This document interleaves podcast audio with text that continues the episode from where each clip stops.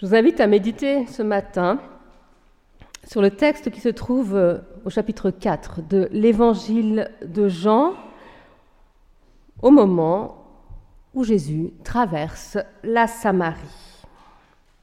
Jésus parvint dans une ville de Samarie appelée Sichar, non loin de la terre donnée par Jacob à son fils Joseph, la même où se trouve le puits de Jacob. Fatigué du chemin, Jésus était assis tout simplement au bord du puits. C'était environ la sixième heure. Arrive une femme de Samarie pour puiser de l'eau. Jésus lui dit, Donne-moi à boire. Ses disciples, en effet, étaient allés à la ville pour acheter de quoi manger. Mais cette femme, cette Samaritaine, lui dit, Comment? Toi qui es juif, tu me demandes à boire à moi, une femme, une Samaritaine Les Juifs, en effet, ne veulent rien avoir de commun avec les Samaritains. Jésus lui répondit, Si tu connaissais le don de Dieu, et qui est celui qui te dit, Donne-moi à boire. C'est toi qui aurais demandé, et il t'aurait donné de l'eau vive. La femme lui dit, Seigneur, tu n'as même pas un seau et le puits est profond. D'où la tiens-tu donc, cette eau vive? Serais-tu plus grand, toi, que notre père Jacob, qui nous a donné le puits et qui lui-même y a bu, ainsi que ses fils et ses bêtes? Jésus lui répondit, Quiconque boit de cette eau-ci aura encore soif. Mais celui qui boira de l'eau que je lui donnerai n'aura plus jamais soif. Au contraire, l'eau que je lui donnerai deviendra en lui une source jaillissante en vie éternelle. Alors la femme lui dit, Seigneur, mais donne-moi cette eau pour que je n'ai plus soif et que je n'ai plus à venir puiser ici. Jésus lui dit, Va, appelle ton mari, appelle ton mari et reviens ici. La femme lui répondit, Mais je n'ai pas de mari. Jésus lui dit, Tu dis bien, je n'ai pas de mari. Tu en as eu cinq, et l'homme que tu as maintenant n'est pas ton mari. En cela, tu dis vrai. Seigneur, lui dit la femme, je vois que tu es un prophète. Nos pères ont adoré sur cette montagne, et vous, vous affirmez qu'à Jérusalem se trouve le lieu où il faut adorer. Jésus lui dit, Crois-moi, femme, l'heure vient où ce n'est ni sur cette montagne, ni à Jérusalem que vous adorerez le Père. Vous adorez ce que vous ne connaissez pas. Nous adorons ce que nous connaissons, car le salut vient des Juifs. Mais l'heure vient, elle est là où les vrais adorateurs adoreront le Père en esprit et en vérité. Tels sont en effet les adorateurs que cherche le Père. Dieu est esprit et c'est pourquoi ceux qui l'adorent doivent adorer en esprit et en vérité. La femme lui dit, Je sais, je sais qu'un Messie doit venir, celui qu'on appelle Christ. Lorsqu'il viendra, il annoncera toutes choses. Jésus lui dit, je le suis, moi qui te parle.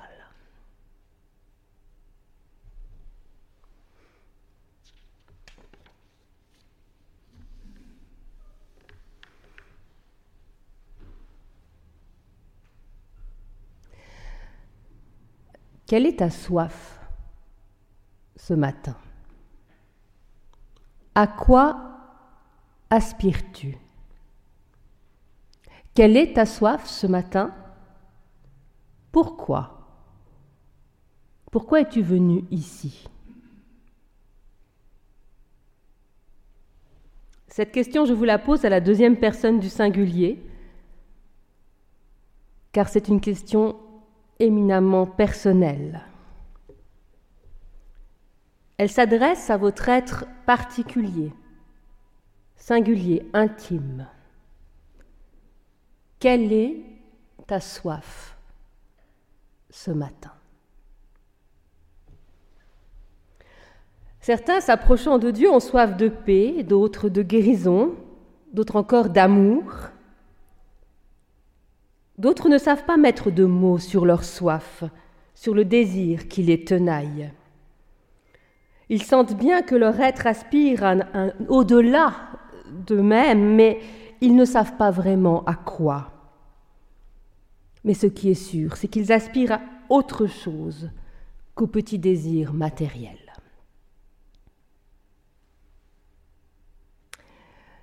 Dans son dernier livre, qui fait beaucoup parler de lui, Amélie Nothomb met en scène les derniers moments de la vie de Jésus et elle parle justement du grand désir, de la soif.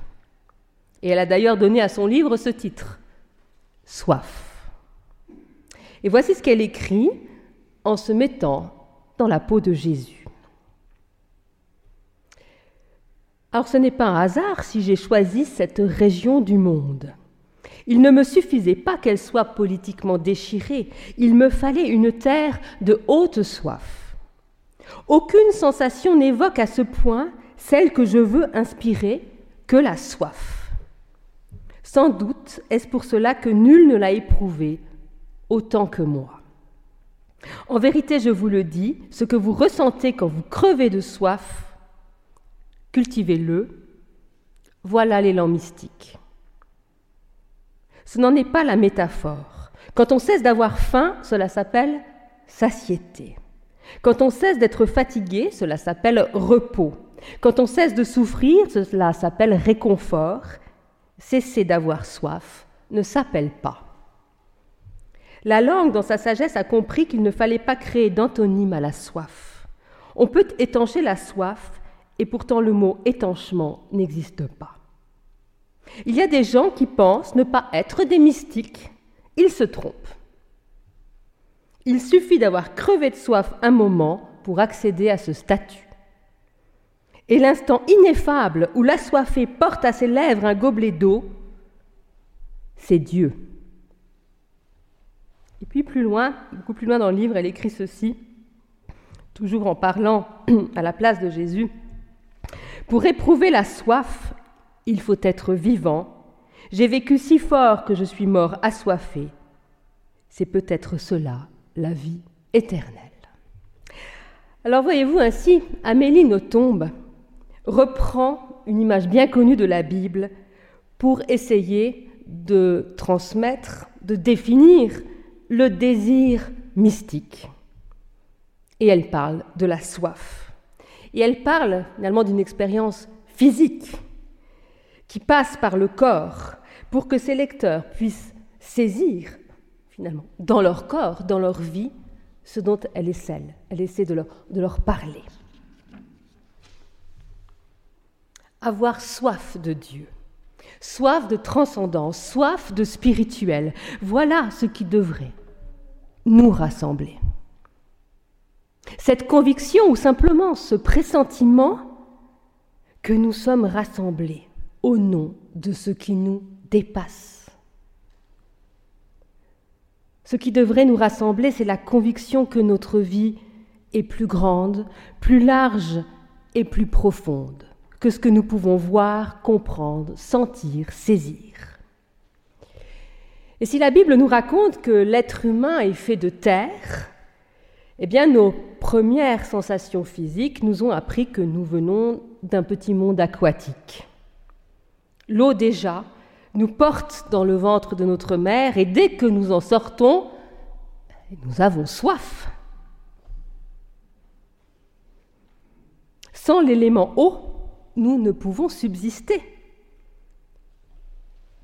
Et cette soif qui nous tenaille dès notre naissance peut en effet nous aider à comprendre ce qu'est la soif mystique. Dans la Bible, la soif est un symbole de la soif spirituelle. Ainsi, nous avons commencé ce culte en priant le psaume 63 où il est écrit Dieu, tu es mon Dieu, je te cherche, j'ai soif de toi, tout mon être soupire après toi comme une terre aride desséchée, sans eau. Cette recherche du cœur à cœur avec Dieu est aussi exprimée en employant l'image de la soif dans le psaume 42. Comme une biche se tourne vers les cours d'eau, ainsi mon âme se tourne vers toi, mon Dieu. J'ai soif de Dieu, du Dieu vivant. Eh bien, cette soif, la femme de Samarie que Jésus rencontre sous un soleil de plomb, cette soif, elle n'en a pas encore conscience.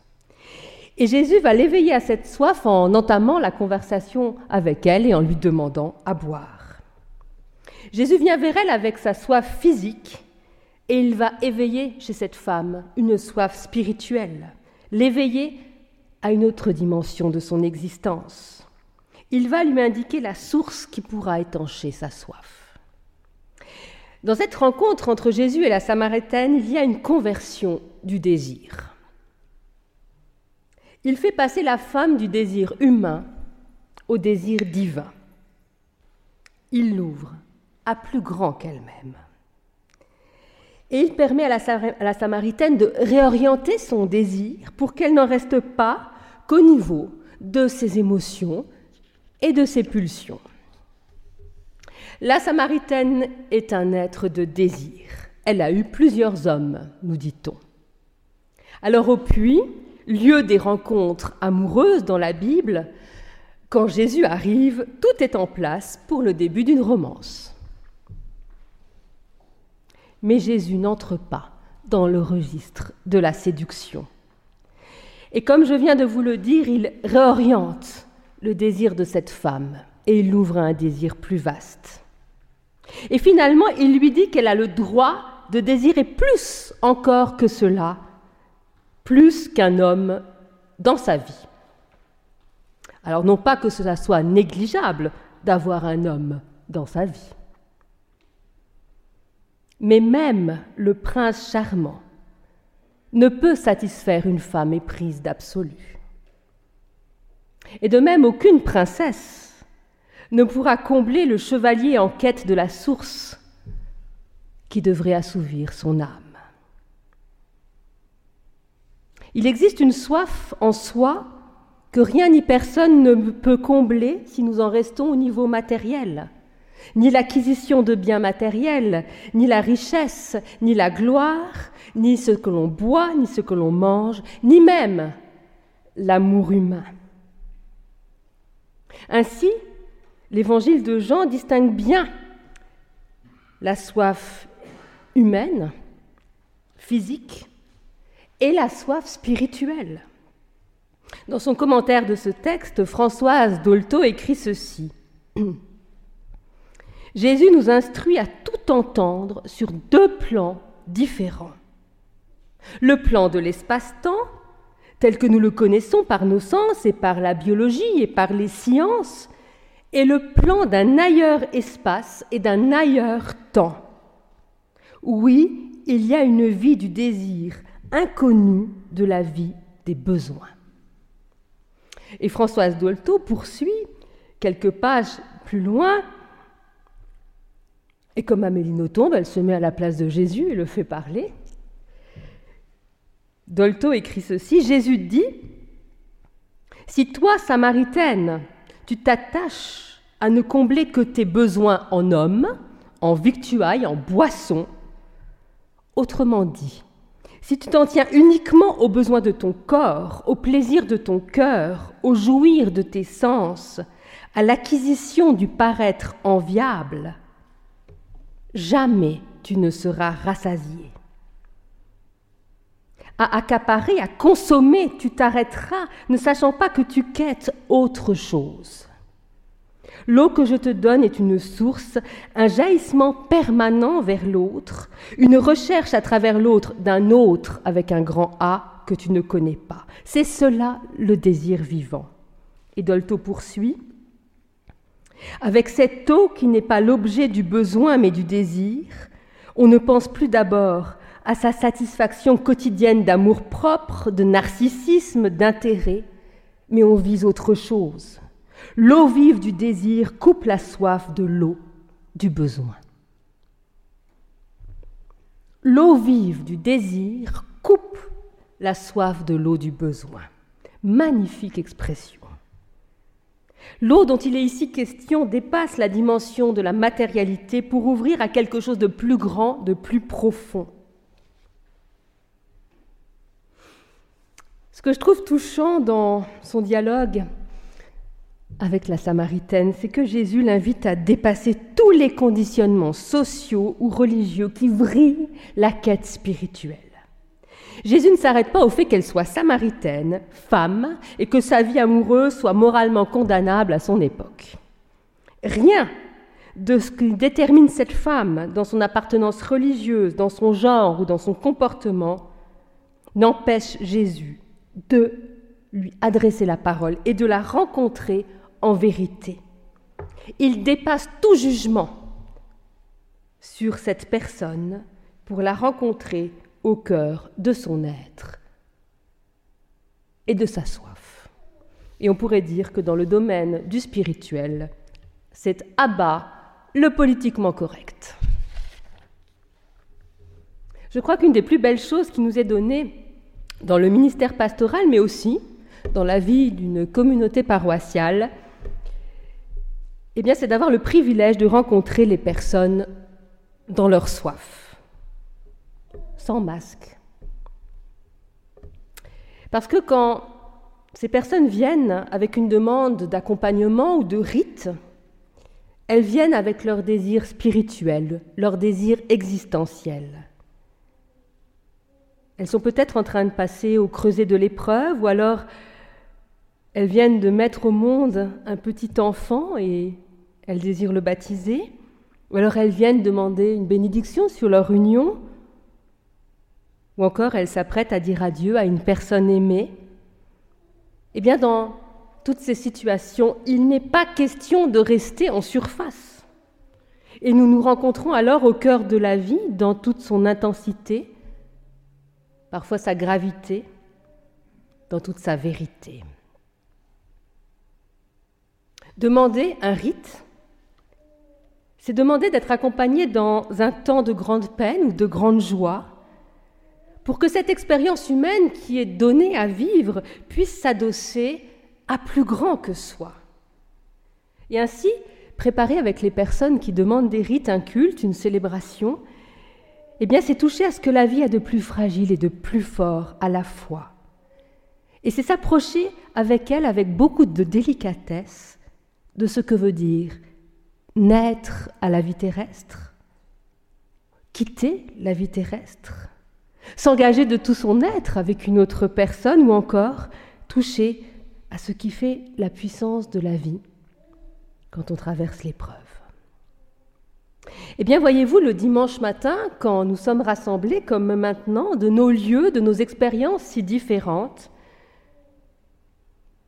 nous pouvons nous rappeler ensemble que ce que nous vivons lors d'une naissance, d'un deuil, d'un grand amour ou de la traversée de l'épreuve, ce qui affleure alors en nous à ce moment-là, eh bien, est toujours présent en permanence. Nous pouvons toujours être en contact avec la source de la vie et vivre dans la conscience de la profondeur de notre existence. Et quand nous nous rassemblons pour écouter un extrait de la Bible, eh bien ces lignes sont là pour entretenir cette soif. Et quand nous partageons le pain et le vin, comme nous allons le faire tout à l'heure, nous signifions qu'au-delà du vin et du pain, quelque chose peut apaiser notre soif et nourrir notre être. Ensemble, nous touchons à l'invisible. Alors cette semaine, j'ai reçu un très beau cadeau de la part des enfants qui suivent le catéchisme. Je les ai rejoints à la fin de la session qui parlait de, la prière. Et voyez-vous, dans une des salles du temple à Champel, nous avons aménagé un petit endroit pour eux, pour qu'ils puissent, à, chaque, à la fin de chaque rencontre, se recueillir. Alors il y a une petite table, des coussins, et nous finissons chaque rencontre par un moment de prière, petite méditation. Alors je venais pour animer ce moment, mais j'avais oublié les allumettes. Ce qui m'a donné l'occasion en fait de les inviter à venir au temple avec moi et à leur montrer où est-ce que nous nous rassemblons euh, une semaine sur deux. Je leur ai montré euh, où était la cachette des allumettes. Puis nous nous sommes assis sur les bancs et nous avons écouté le silence. Je les ai invités à entendre ce que l'on n'entend pas dans le brouhaha de la vie quotidienne. Et nous étions tout heureux d'entendre le chant d'un oiseau. Oui, malgré les travaux de Champel, on entend encore les oiseaux quand on écoute attentivement. Et ensuite, j'ai dit aux enfants, est-ce que vous seriez d'accord d'emporter un peu de ce silence et de l'amener dans votre lieu, dans votre espace de prière? Et les enfants m'ont pris au mot, et je les ai vus mettre les mains ainsi, avec amusement, mais aussi avec sérieux, et amener ce silence jusque dans la salle où ils ont leur espace de prière. Et voilà que dans ce geste d'enfant, l'invisible prenait corps. On voyait presque le silence, ce symbole de l'intériorité qui nous permet d'accéder à des choses tellement plus subtiles que ce que nous entendons d'habitude. Ce silence qu'ils tenaient dans leurs petites mains. Et vous, en sortant de ce temple, Qu'est-ce que vous porterez dans vos mains d'adultes? Dans vos cœurs de femmes, d'hommes? Qu'est-ce qui aura irrigué votre espace intérieur? Une gorgée de vin? Une poignée de silence? Quelques mots pleins de sens? Une sensation? Une réflexion?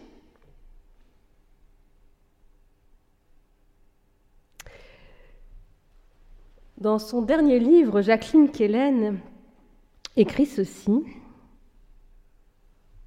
Chaque être humain se définit profondément par ce à quoi il aspire. Qu'avez-vous envie de prendre en sortant de ce temple? À quoi aspirez-vous? Et je crois que Jacqueline Kellen touche à quelque chose de très juste. C'est que notre désir, notre soif disent de nous bien plus que ce que nous avons, que ce que nous possédons déjà. Ainsi sommes-nous prêts à nous orienter vers l'avenir, vers notre désir, prêts à sortir d'une vision parfois étriquée des choses, du connu, Sommes-nous capables de passer d'une croyance conditionnée, une croyance un peu en bouteille, à une foi en Dieu qui est celle d'une croyance en une source vive que nous ne pouvons ni contenir ni engloutir totalement Ainsi, ce matin, tous les textes que nous avons lus, que ce soit l'épisode de la Samaritaine, que ce soit le psaume 63, tous ces textes nous inspirent à avoir soif de bien plus, à aspirer au divin. L'homme qui dit Dieu, tu es mon Dieu, je te cherche, j'ai soif de toi, est en contact avec le puits sans fond de son désir.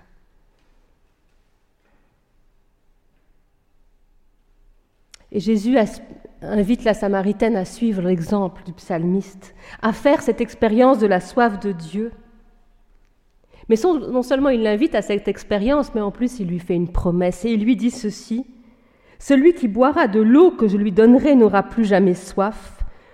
Au contraire, l'eau que je lui donnerai deviendra en lui une source jaillissante en vie éternelle. Alors, par deux fois dans son livre, Amélie Nothomb s'insurge contre ce verset. Elle n'est pas d'accord. Elle écrit ceci Le seul évangéliste à avoir manifesté un talent d'écrivain digne de son nom est Jean. Il n'a pas tort, Jean était vraiment un, écrivain et qui part dans le symbolisme, qui décolle de l'historique avec euh, beaucoup de créativité théologique. Puis elle continue, elle dit C'est aussi pour cette raison que sa parole est la moins fiable. Celui qui boit de cette eau n'aura plus jamais soif et elle met ces mots dans, dans la bouche de Jésus, je ne l'ai jamais dit, c'eût été un contresens. Et plus loin dans son texte, Notombe revient sur cette idée. Celui qui boit de cette eau n'aura plus jamais soif. Mais pourquoi mon disciple préféré profère-t-il un tel contresens? L'amour de Dieu, c'est l'eau qui n'étend jamais. Plus on boit, plus on a soif. Enfin une jouissance qui ne diminue pas le désir. Et je comprends finalement son indignation, et il faut prendre au sérieux son interrogation, parce qu'en fait, c'est vrai. Une soif comblée, c'est la fin du désir. Quand on a enfin ce qu'on veut, bah, finalement, parfois, on est même, on se trouve un peu mal. Il va falloir ranimer le désir, se remettre en mouvement. Mais que veut dire celui qui boit cette eau n'aura jamais soif? Eh bien, si nous ouvrons l'évangile de Jean quelques chapitres plus tôt, au chapitre 7, ces paroles de Jésus nous sont rapportées. Si quelqu'un a soif, qu'il vienne à moi et que boive celui qui croit en moi. Comme l'a dit l'Écriture, de son sein couleront des fleuves d'eau vive. Commentaire de l'évangéliste Jean, il désignait ainsi l'esprit que devaient recevoir ceux qui croiraient en lui. En effet, il n'y avait pas encore d'esprit parce que Jésus n'avait pas encore été glorifié. Nous sommes donc clairement ici dans le domaine du don de l'esprit après la mort et la résurrection de Jésus. L'eau vive, c'est donc vraiment associé à l'Esprit Saint. Nous sommes aussi dans le domaine de l'esprit dans le récit de la Samaritaine. L'eau est symbole de l'Esprit de Dieu, mais aussi de la loi et de la parole. L'eau permet donc d'évoquer la connaissance, la révélation, la vitalité spirituelle du croyant.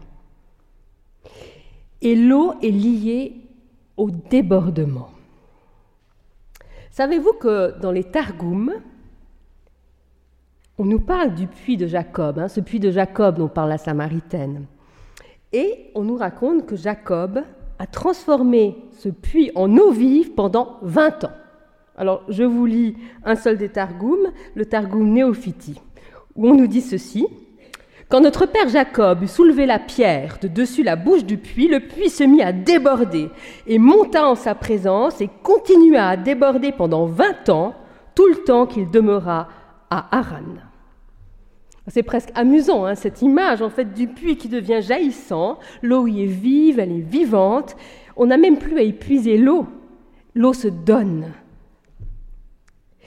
Et quand je vous demandais quelle est ta soif, j'aurais pu vous demander vers quel puits vas-tu? Où es-tu en contact avec ta passion de l'absolu, de l'infini? Celui qui boira de l'eau que je lui donnerai n'aura plus jamais soif. Amélie Nothomb a raison de dire que la soif comblée marque la fin du désir, mais nous ne sommes pas ici dans le domaine humain, nous sommes dans le domaine de l'esprit. Et peut-être que la métaphore de la soif s'arrête là.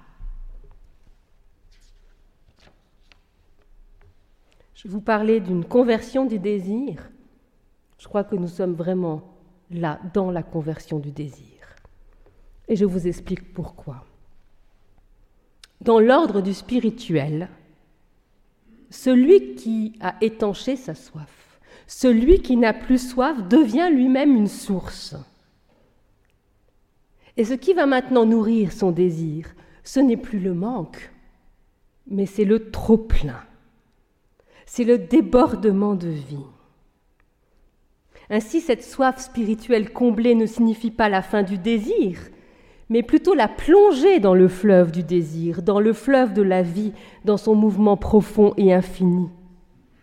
Et c'est cela la vie dans l'esprit. La logique même du désir est renversée. Il n'est plus hanté au manque, hein, il ne s'accroche plus au manque le désir, mais il s'accroche au trop-plein. Alors comme nous ne sommes pas toujours fidèles à la vie de l'esprit, parce que parfois nous perdons contact avec notre être profond, parce que nous ne sommes pas que des êtres mystiques, mais aussi des êtres psychiques et physiques, eh bien heureusement que parfois quand nous oublions la mystique, la soif revient. La soif nous retenaille. Vous savez ce que c'est la soif pour les chrétiens, pour les croyants? Eh bien je crois que la soif, c'est la forme que prend la nostalgie des expériences spirituelles que nous avons pu connaître. Nous oublions si souvent cette vie spirituelle dans sa vastitude. Ah mais cette manie que nous avons toujours de nous recroqueviller sur nous-mêmes pour ne pas risquer la vie, pour ne pas risquer d'être déçus, mais enfin vivoter. Vivoter avec des désirs et avec des rêves rikiki. Cela ne protège personne de la déception et de la désillusion. Et s'il faut tomber, eh bien tombons de haut. Cette manie que nous avons de nous recroqueviller et de nous fermer à la dimension de l'esprit. Mais nous avons le droit d'aspirer à plus que la vie aura des pâquerettes, conditionnée par nos seuls besoins. Si nous sommes vraiment des êtres spirituels, eh bien nous devons prendre soin de cette part en nous pour ne pas nous assécher. Nous ne sommes pas que des êtres englués dans la matérialité et je vous en prie dans les jours et les semaines qui viennent. Parlez-moi d'autre chose que du matériel, que de vos passions et de vos émotions basses, des pulsions et des émotions qui nous animent. Parlez-moi d'autre chose encore, parlez-moi de la beauté, Parlez-moi de ce qui nourrit votre âme. Parlez-moi de ce qui nous ramène à notre dignité d'enfant de Dieu et dites-moi vos soifs. Parlez-moi de la profondeur d'un cœur humain. Dites-moi comment vous arrivez à marcher sur le fil de l'infini. Parlez-moi de ce qui est éternel et pas seulement de ce qui est provisoire. Vous savez, si une communauté paroissiale ne laisse plus de place à cette soif spirituelle, si elle bannit la mystique de ses préoccupations, alors elle n'est qu'une association de quartier. Elle rassemble des gestionnaires, mais elle n'a plus d'élan pour traverser les difficultés. Elle n'a plus de souffle pour vivre et accueillir les personnes en quête de Dieu qui s'adressent à elle. Et c'est pourquoi ce matin je finirai par cette question en nous, cette fois-ci. Frères et sœurs, aujourd'hui, quelle est notre soif